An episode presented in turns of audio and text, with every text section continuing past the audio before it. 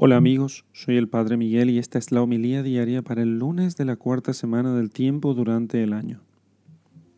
Lectura del Santo Evangelio según San Marcos, capítulo 5, versículos 1 al 20. Jesús y sus discípulos llegaron al otro lado del mar, a la región de los Gerasenos.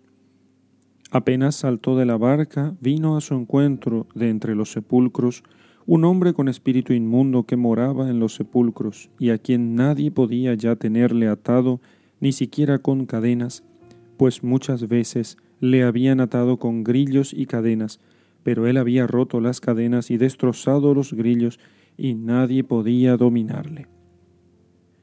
Y siempre, noche y día, andaba entre los sepulcros y por los montes, dando gritos e hiriéndose con piedras. Al ver de lejos a Jesús, corrió y se postró ante él y gritó con fuerte voz, ¿Qué tengo yo contigo, Jesús, Hijo de Dios Altísimo? Te conjuro por Dios que no me atormentes. Es que él le había dicho, Espíritu inmundo, sal de este hombre. Y le preguntó, ¿cuál es tu nombre?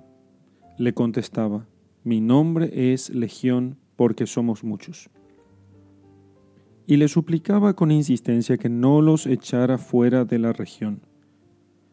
Había allí una gran piara de cerdos que pasían al pie del monte y le suplicaron, envíanos a los cerdos para que entremos en ellos. Y se lo permitió.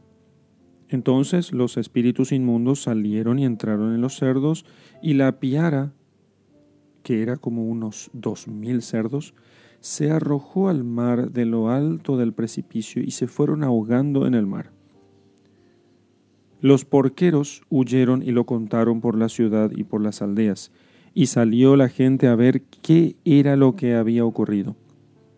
Llegan junto a Jesús y ven al endemoniado, al que había tenido la legión, sentado, vestido y en su sano juicio, y se llenaron de temor.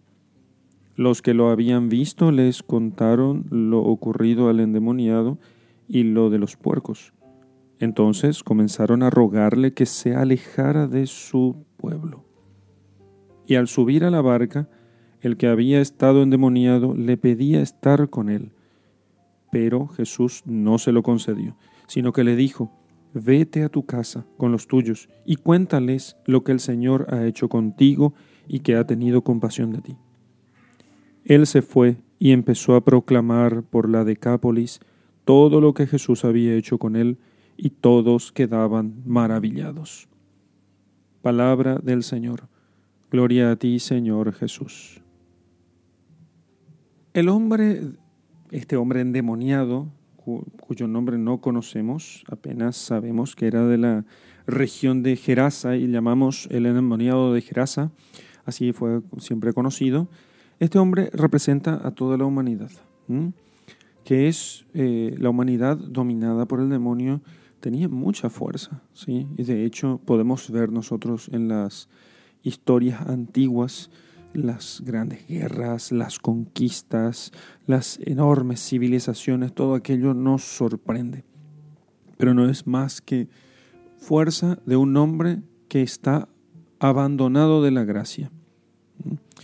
Y sin embargo, aunque este hombre es fuerte, la humanidad es fuerte, la humanidad tiene un montón de dones que la hace eh, aparentemente dueña de sí misma, sin embargo, está a los gritos pidiendo su salvación y e hiriéndose dice, con piedras, hiriéndose con toda aquella fuerza bruta que lo, lo va hiriendo porque está lejos de Dios, porque fuera de Dios no hay luz.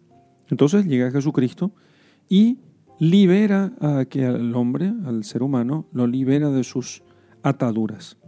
Sin embargo, hay algunos que aún viendo aquel prodigio de la liberación de aquel hombre al cual nadie podía liberar, le piden a Jesús que se aleje de su pueblo, de la región donde están viviendo.